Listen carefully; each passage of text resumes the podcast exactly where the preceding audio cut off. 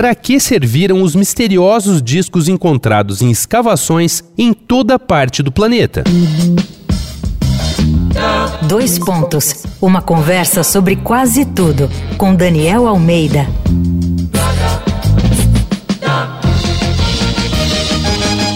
Esse é mais um episódio da série Brincadeira de Criança aqui do Dois Pontos, e o papo continua girando em torno da infância, dos jogos e traquinagens, mas a gente vai falar de brinquedos do passado.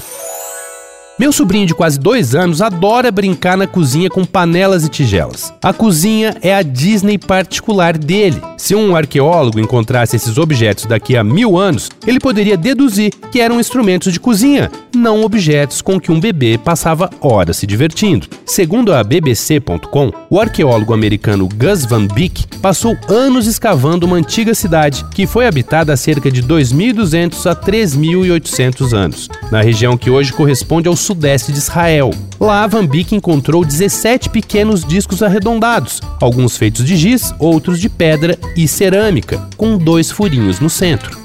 Esses objetos, que parecem botões, sei lá, foram e continuam sendo encontrados para todo lado, no Japão, no Egito, na Índia e no continente americano, inclusive. Em outras regiões foram datados de 4 mil anos atrás. Van Beek achava que esses discos eram muito parecidos com os buzzes da sua infância, ou os corrupios aqui no Brasil, que tem uma linha passando pelos dois furos do disco. Para brincar, é só puxar e relaxar a linha que o disco gira.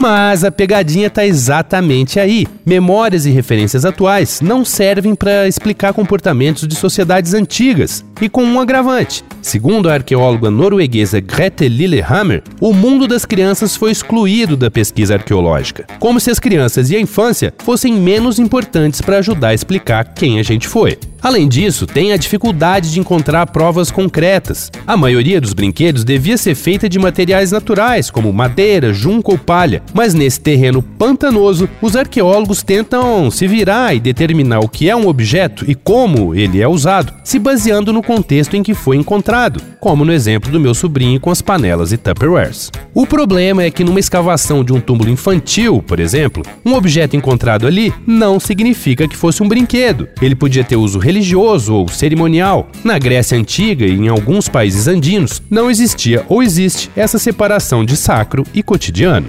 Em alguns casos, existem registros escritos. Relatos sobre o primeiro imperador romano, Otávio Augusto, descrevem que o notável curtia jogar bolinhas de gude com as crianças. O que talvez pareça um consenso é que brincar foi e continua sendo uma atividade educativa que desenvolve a criança tanto no sentido motor como emocional e psicológico para a vida adulta. Ainda assim, por mais que as pesquisas avancem, muitas perguntas continuam sem resposta. Mas isso não é exclusivo do tema da criança na arqueologia.